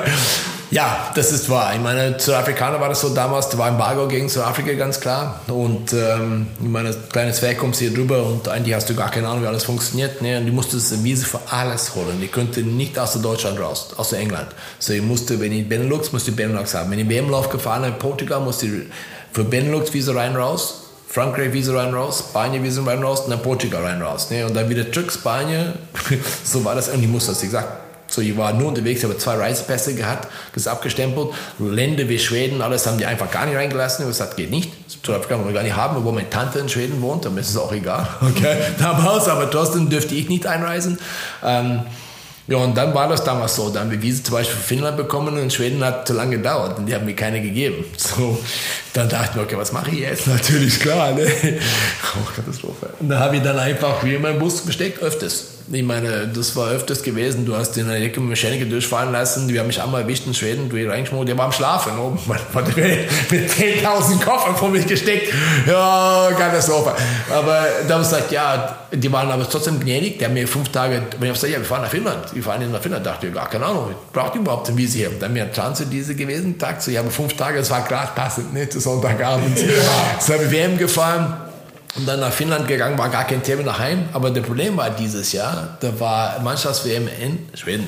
So, damals bin ich Ternanz, ich war OMK damals in Ternanz. Sagte, komm, ich möchte gerne, dass du für uns fährst. Weil das nicht wie jetzt, musst du nicht den Reisepass von das Land haben, nur die Lizenz damals mhm. gewesen. Ne? Sagt, gerne, aber ich gesagt, du musst das Visa organisieren. Sagte, kein Thema. So, der ruft an, als offiziell OMK Beauftragter, ja, zu Schweden angerufen, ja, wir haben eine Fahrer hier, es kommt dann fährt für uns in Deutschland. Ja, aber was ist Südafrikaner? Nee, Südafrikaner dürfen nicht bei uns Rennen fahren. Sagt, ja, aber er hat dieses Jahr Rennen gefahren. da war ein bisschen Schwierigkeiten auf einmal. Da kam raus, what? Die ist ein Land eingereist unter falsche Informationen und da war richtig Stress. Du hast eine internationale Aussage, ja, Mika. So, lange Schritte kurz, nein, die dürfte nicht mehr in Schweden anreisen, auf den Mannschaftswert war nicht machbar. Aber auch Österreich, alles manchmal, da habe ich, aber die Grenze habe ich so gut erkannt damals. Die könnte die Grenze fahren, die Busse durchgefahren, ich bin durchgewandert. So quasi, ne? Das ja. war Wahnsinn. Und dann natürlich, klar, irgendwann habe ich das hier auf Norddeutschland gehabt und so weiter und so fort. Aber trotzdem, wo die EU rauskam, war es gar kein Thema da. Ne? Ich wollte gerade fragen, hast du äh, auch die deutsche Staatsbürgerschaft irgendwann bekommen oder? Nein. Du warst auch verheiratet, oder? Ja, war ich auch. Äh, kein Thema, hätte ich auch kriegen können, denke ich schon. Äh, mehrere Gründe sind stattgefunden. Damals war das so, ich war ein bisschen, äh, ich meine, ich, würde das wahrscheinlich jetzt beantragen, sowieso, verstehe mich nicht falsch, ich bin sowieso mehr Deutsch als Afrikanisch schon lange. Aber damals war das Thema auch für mich, äh, ich wollte unbedingt einen deutschen Reisepass haben. Klar, nicht nur wegen Anreise überhaupt, weil das war mein Ziel, hier zu bleiben sowieso. Und ähm, was passiert ist dann, ist, dass ich dann Auftrag angenommen oder angefragt habe und die haben gesagt, ja, kannst du gerne 17 Jahre warten. Haben wir gesagt, spannend, 17 Jahre lange Zeit. Okay, und dann nächstes Jahr haben wir gesagt, ja, zwölf Jahre, aber du musst, wenn Interessehelfer von außerhalb ist, wird es schneller gehen. Dann haben wir wirklich eine Rundschreibe gemacht bei allen Veranstaltungen. Wir haben über 7000 Unterschriften gesammelt. Colin Dagmar sollte Deutscher werden für Sport und so weiter und so fort. Ne? Dann haben sie abgegeben und gesagt, das ist nicht schlecht, jetzt brauchst du nur sechs Jahre warten. So, drei Jahre, das ist vier Jahre. Dann kam schon dann die, eine Fußballspieler, ne? kam nach Deutschland und ich hatte einen Reisepass in drei Wochen gehabt ja. Südafrikaner, drei Wochen hat er als Pass gehabt. Ne? Dann dachte ich mir, weißt du was, das verstehe ich dann nicht. Ne? Das war für mich dann schwierig. Und dann ja. habe ich gedacht, da war ich ein bisschen stinkig damals, ja. richtig, richtig, richtig stinkig gewesen. dachte, Südafrika kenne ich auch gut, ne? schon dann nicht damals. Da habe ich gedacht, okay, läuft irgendwas faul. Ne? Ähm, schade eigentlich. Äh, für mich war das dann, Leben war extrem schwierig, weißt du, durch diese ganze Reiserei alles. Und ähm, ich fand das dann eigentlich ein bisschen unfair muss ich ganz klar sagen. Und äh, dadurch habe ich gedacht, okay, war dann alles offen geworden sowieso und dann habe ich meinen Preispass behalten. Ich meine, es ist nicht öfters die Geste in der Konsulat, rein zu afrikanischen Konsulat in Frankfurt damals gewesen, aber das ist ewig jetzt her. Ne? Und äh, saß ich dort und warte auf meinen neuen Reisepass, weil die Dinge waren auch vor drei Monaten komplett voll, das sind dicke Dinge auch gewesen. da kam die Konsul raus ne, zu mir, sagt, Dank, sagt, ja, Hand gegeben ich möchte dir gratulieren und danken, dass du so viel, weißt du, die Folgen deiner Karriere, also, oh, da war ich baff, ne? Da saß ich dort, da war ich richtig baff, ne? Da, da hat mich baff. Okay, spannend, das ist eine andere Art, Leute überhaupt zu behandeln, ne? Ja. Und äh, ja, da hinaus war das dann so, dass ich einfach mal so auf keines behalten habe, ne? Du warst ja einer der äh, ersten südafrikanischen Motocrosser, die nach Europa rübergekommen sind. Ich glaube, Rob Herring kam auch noch so mit. Und ich habe neulich einen Podcast gehört, äh, Whiskey Throttle Show, wo Grant Langston ja äh, sozusagen einer der Hosts ist und Greg Albertine war da. Und beide haben im Gespräch dich mit erwähnt als einer der Gründe oder eins der Vorbilder, die sozusagen gezeigt haben, du kannst als Südafrikaner nach Europa kommen und dort äh, erfolgreich Motocross-Rennen fahren. War, dich, war das für dich irgendwann mal Thema, dass du das so realisiert hast, dass du so einen Einfluss sozusagen auf die jüngeren Fahrer hast oder ist das eher an dir? Also ist dir das auch egal? Ich meine, in jedem Sport die man treibt. Ne? Die Möglichkeit und das Allerhöchste, was du machen könntest, ist eigentlich die WM zu fahren. Das ist einfach so. Ne? Und damals war das einfach so, so Afrika, wie gesagt, haben es so weit weg von der Rest von der Welt. Das war eigentlich nie im Gespräch mit anderen Leuten gewesen. Bis die Amerikaner und die Europäer kamen nach Deutschland, aus Südafrika meine ich. Und äh, die haben dann das gezeigt, die Niveau des Land auf jeden Fall bei ganz anderes Level gebracht. Und dann war die Möglichkeit, let's go. Und dann, wie gesagt, die haben viele Fahrer hier eingeladen, George Martins, alle diese Rennserie zu fahren am Ende des Jahres. Und wir waren gut dabei dann. Und dann haben wir gedacht, okay, warte mal kurz, okay, auf unsere Strecke, nicht vergessen. Ist so, wir gehen draußen gewesen und Harry Evans gefahren, haben ihm kurz mal, großer Teil, großer Doppelt gelandet, linke, rechte Kurve, kurz vor dem Lauf, Blockpass aus der Kurve rausgehalten. Du hast gewonnen, direkt an Puch, direkt angepackt nach Hause gefahren. Da dachte ich mir, okay, gibt Stress. Okay, machen wir auch Stress. Ne? Aber am Endeffekt war das ganz einfach so, dass du gedacht hast, was ist denn das für ein Löcher? So ungefähr, ne? aber die haben nichts gesprungen, die haben es auch nicht gewohnt. Ne? So, das Strecke ist ein anderes. Aber ja, klar, kam es hier drüber und dann war das so ganz einfach für die anderen Leute, die verstehen nicht, wie war natürlich das erste. Robbie, ich und Gary Butcher gingen nach Amerika sowieso, aber wir waren erste, die erste Gruppe, die rüberkam. Ne? Robbie war in England, Vater war da aufgewachsen, Katholiker, die war fremd hier komplett. Und ähm, natürlich klar, wir haben harte Schule durch. Ne? Und dann war das so für die anderen Leute, das ist machbar. Aber dann war es in Afrika auf die Karte. Und das hat sehr viel geholfen. Ne? Das bedeutet, Südafrika sind, okay, das sind Leute von Südafrika, kommen her und machen sehr viel, gute Fahrer.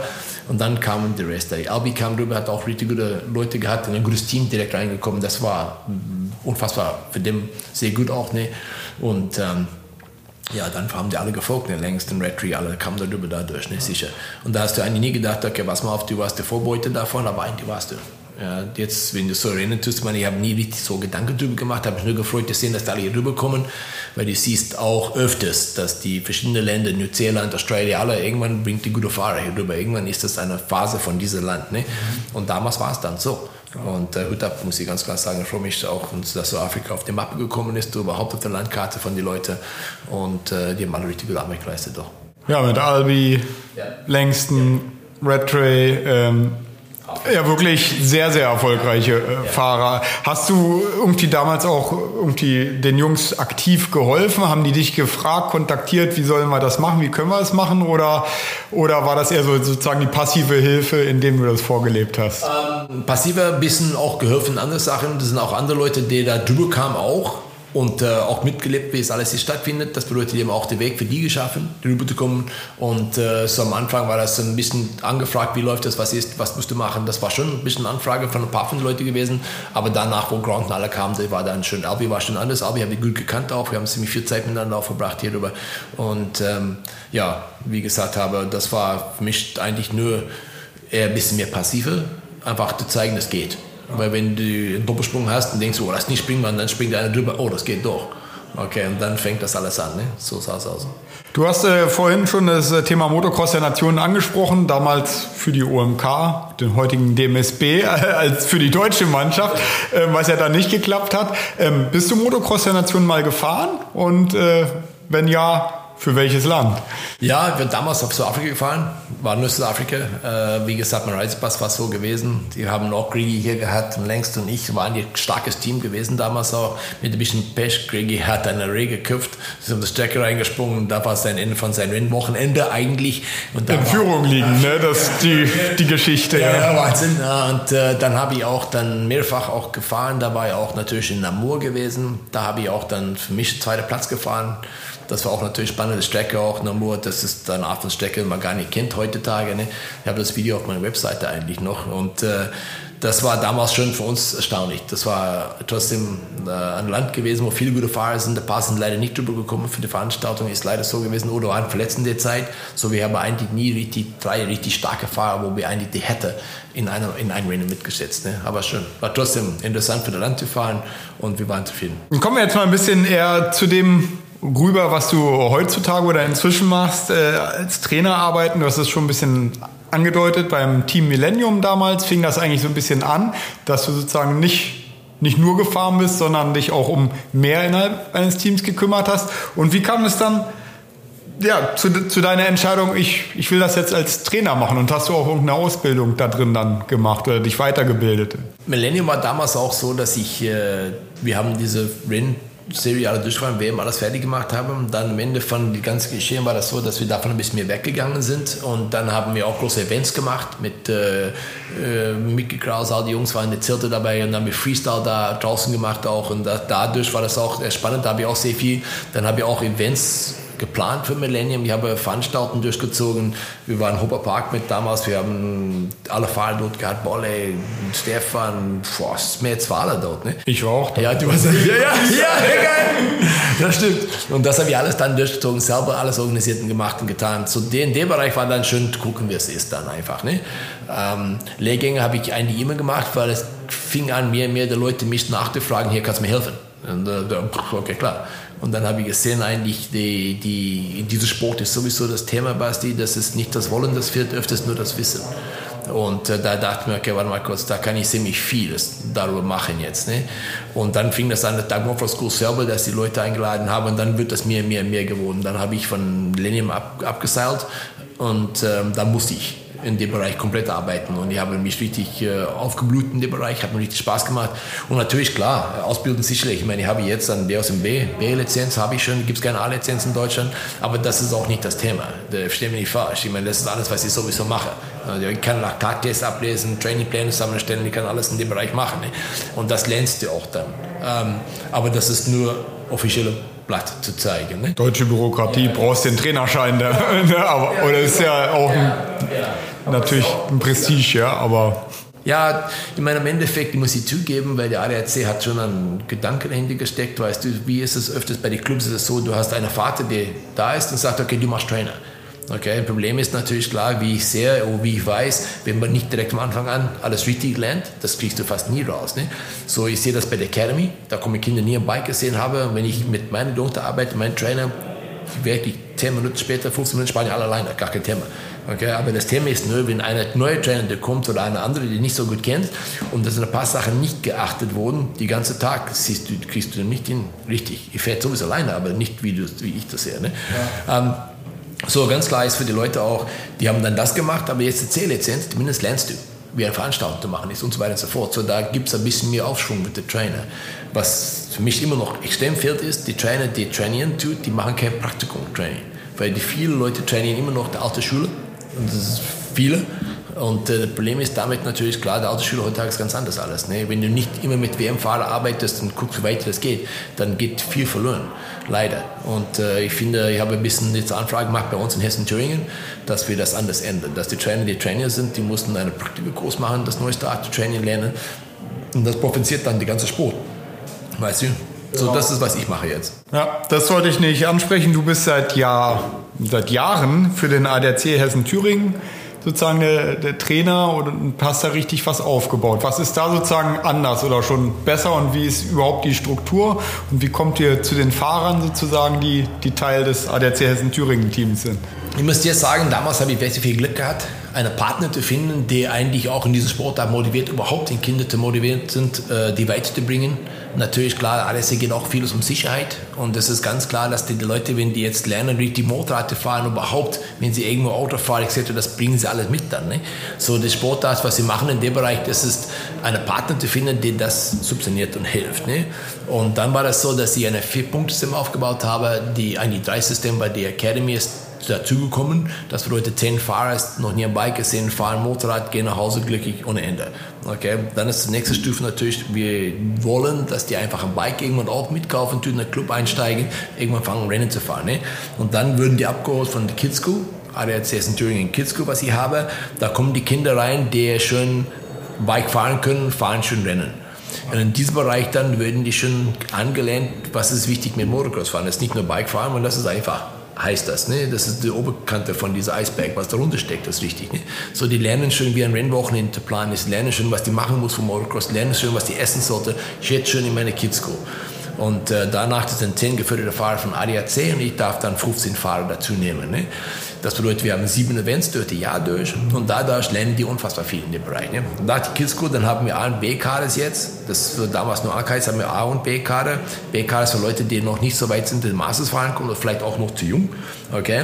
Und da arbeite ich natürlich gerne mit und da habe ich auch Trainer, das ist Tim Koch, der macht das auch sehr gut, der macht das auch, von ADAC auch und äh, die organisiert die B-Gruppe, das macht er und ich mache die A-Gruppe. Die A-Gruppe haben wir dann, das ist wirklich ähm, in und Leistungssport. Ne? Die Leute, die, die A-Gruppe, wo die sehr viele junge Leute sind, sind alle ziemlich jung, ne? aber die haben auch Laktattests, die kriegen Trainingpläne. Wir gehen eine Woche nach Spanien, dann gehen wir eine Woche in St. vor dem Veranstalten, dann haben sie noch drei Veranstaltungen mit mir. Dann, wie gesagt, haben wir alles ausgewertet. Dann haben sie Förderwochenende, wo die hinkommen, lernen, wie das ist mit Marketing, was man machen muss. Wir haben Jens, der kommt vom Formel 1 Marketing, kommt darüber. Die lernen sehr vieles über Mentaltraining, die lernen sehr vieles über andere Sachen auch. So, das ist das breite Spektrum, was wir aufbauen wollen. Ne? Und danach natürlich ganz klar ist, unser Ziel von HDSS in Thüringen und Beine ist natürlich, die Fahrer dann abzugeben.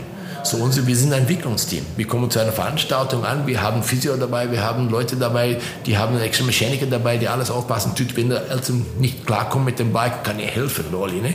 Zum Beispiel. So einige stellen mir da wie ein Werksteam fast, ne? Aber ganz ehrlich, es hat sich jetzt gelohnt, weil im Endeffekt, wir haben ein perfektes Beispiel, der das alles durchgemacht hat, das Tom Koch die hat es dann von uns mitgenommen und dann irgendwann durch das Team raus und dann ist die deutsche Meister geworden, MX2-Klasse sowieso und dann haben wir abgegeben für ein Team. Dann kriegt der nächste Team, dann ist es von unseren Händen weg und das ist, was wir tun. So wir entwickeln, wir sind ein Entwicklungsteam für die Fahrer alle und Fahrerinnen natürlich. Wir haben das auch in Enduro-Fahren jetzt auch und äh, das ist, was ich mache. So wie gesagt haben, wir haben auch danach kommen dann die gesponserte Fahrer, das ist ein Tim Koch, Tom Koch, Henry Jacobi, damals, weil ich fährt natürlich nicht in Deutschland mehr, aber das sind all die Fahrer, die rauskommen. Ne? So, im Endeffekt ist es so, wir haben von unten bis oben aufgebaut. Weil viele, verstehen wir es nicht falsch, viele Gaus, die geben einfach Geld ab. Geld bringt viel. Du kannst diese kaufen, hinfahren, Reifen kaufen vielleicht, aber was bringt das dir weiter im Endeffekt? Du, das Wissen fehlt dir einfach. So, die haben die Lehrgänge, die lernen das neueste Fahrstil, die kriegen immer neue Sachen, die haben immer neue, neue Geschichten, die die machen mussten. Die mussten Wochenende planen, die mussten so viel machen. Und dadurch am Endeffekt hast du ein breites Spektrum an Fahrer aufgebaut. Ne? So dann kann man ihn rausschicken auf die Welt und sagt, Junge, jetzt kannst du fahren, jetzt kannst du Team aussuchen und los. Das ist ja im Prinzip das, was dem Sport fehlt, ein strukturierter Aufbau von, wie du gesagt hast, ne, absolut von den ersten Schritten, sowas wie ADAC MX Academy bietet, was wirklich der absolute Anfang ist, bis zum Spitzensport. Äh, früher wurde ja viel eher einfach nur das gefördert, wenn du dann schon gut warst, aber dann war es eher finanzielle Förderung und äh, wie du sagst, das Know-how, das Wissen, das hat dir eigentlich gefehlt. Ja, und das macht ihr sozusagen damit. Yes, das, ich habe sehr viel Glück. Ich meine, die letzten zwei Jahre, wir haben ein paar ältere Fahrer gehabt für zwei Jahre, die sind jetzt draußen und jetzt haben wir dann mit Junge angefangen, wieder zwei Stück dieses Jahr, gerade letztes Jahr. Aber ganz ehrlich, ich habe jetzt nächstes Jahr richtig große Gruppe. Die macht mir extrem viel Spaß zu fahren.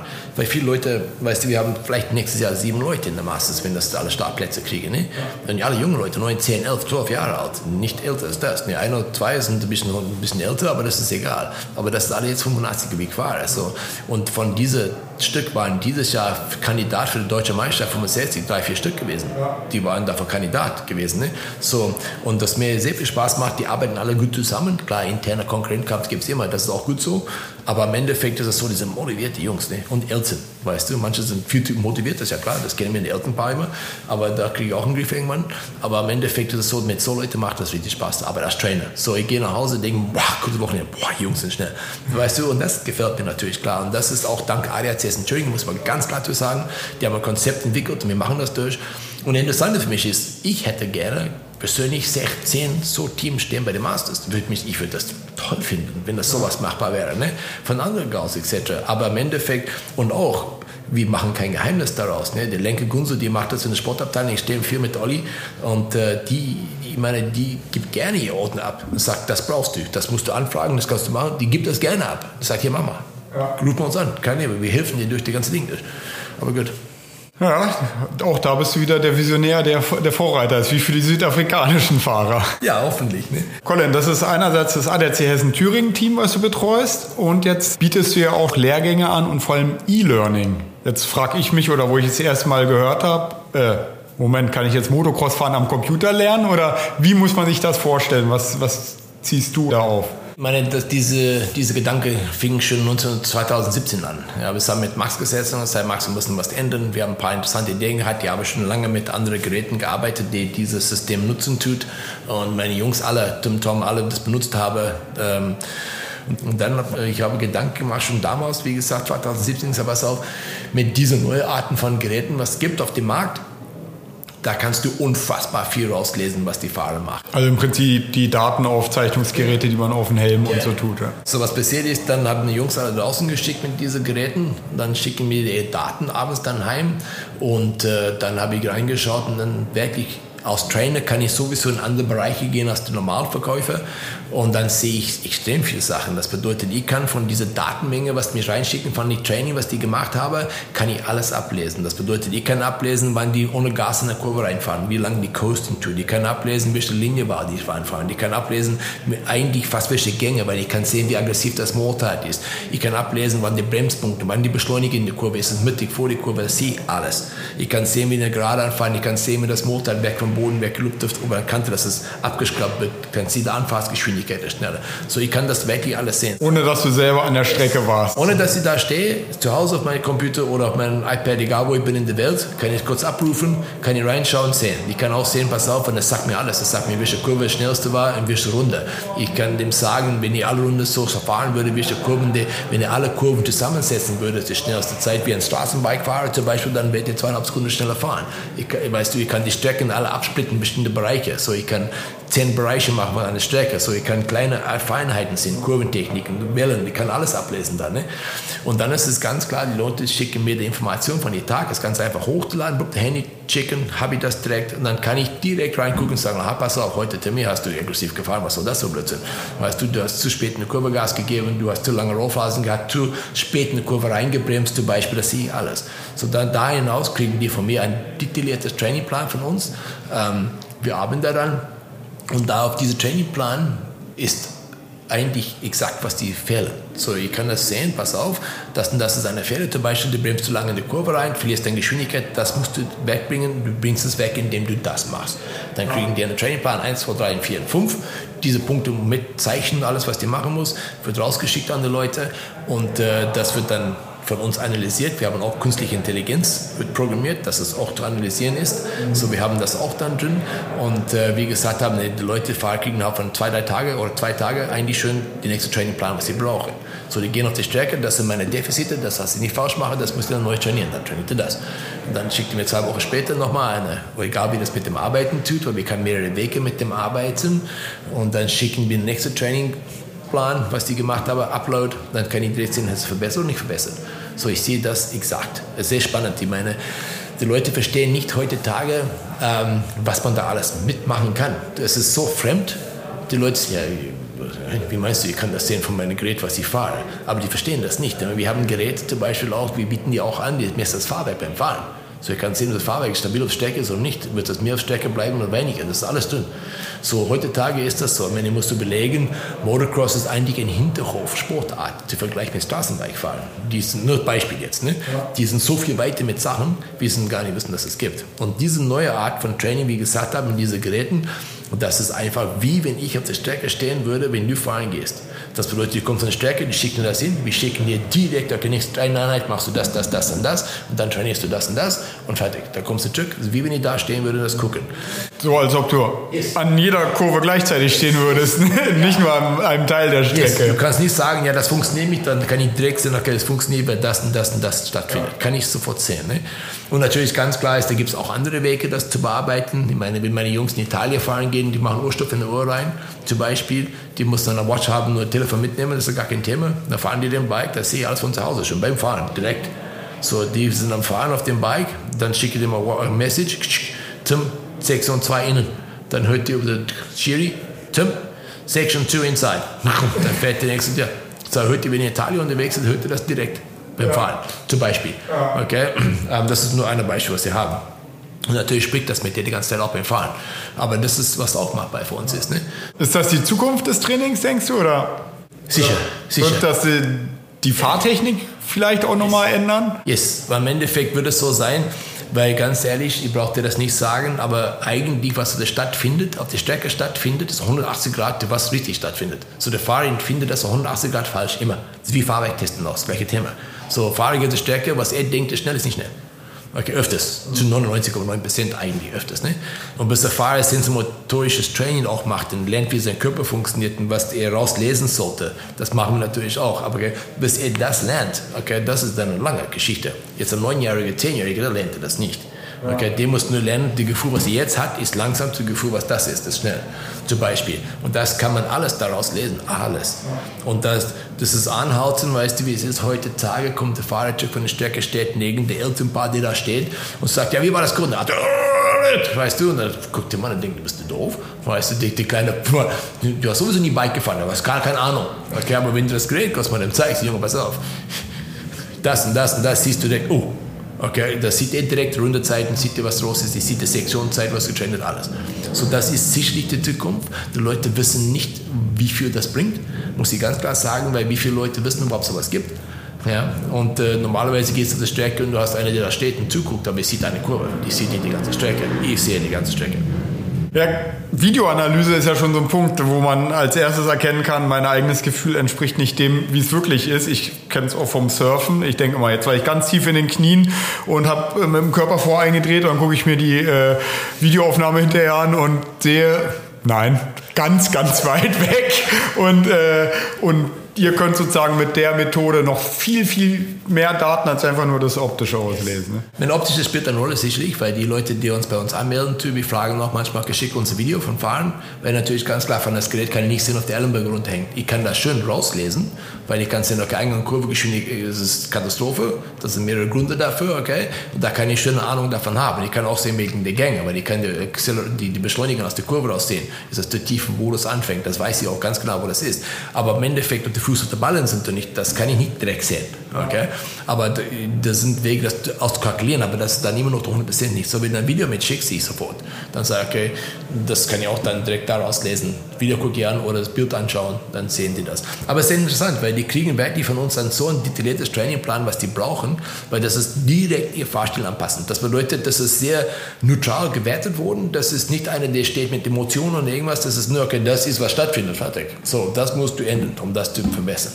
Und das ist, was wir dann bieten. Also sehr, sehr spannendes Thema. Ich bin gespannt, was die Zukunft äh, da bringt. Colin, jetzt haben wir schon sehr, sehr lange geredet. Ich würde jetzt äh, mal langsam zum Ende kommen, aber äh, eine Frage habe ich noch. Wie sollen die Leute Colin Duckmore in Erinnerung behalten? Im Motocross oder als Motocrosser? Was wäre so dein Wunsch? Boah, ich meine, ich habe eigentlich, denke ich, in der Motocross-Szene ist immer interessant für mich zu sehen, was die, im Endeffekt sehe ich mich als Normalperson. Ich sehe mich nicht als eine Motocross das schlechtes Wort, aber herausfordernder Fahrer in Deutschland, der so viel gemacht hat, das sehe ich mich nicht. Und es war immer interessant, jetzt auch noch heute, wo Leute mir hinkommen und sagen, kannst du bitte unterschreiben, mich bis Colin Dagmar. Ich ja, bin ich Colin Dagmar, ich bin nur Colin Dagmar. Dem ist nie falsch. Ne? So, im Endeffekt ist, äh, weißt du, ich finde das schon, ähm, in dieser Sportart haben viele Leute eigentlich bewegt. Ich meine, in Deutschland habe ich bewegt, das Motorrad in der Luft besser zu beherrschen. Man hat durch meine Persönlichkeit, denke ich, auch sehr viel Freiheit erfunden, weißt du, war offen zu all die Leute. Ich habe alle Leute, das, ist, das bin ich einfach als Mensch auch so gewesen. Und ich hoffe dann, dass sowas bleibt hinterher. Kommt aber immer freundlicher Mensch, der Leute immer geholfen hat.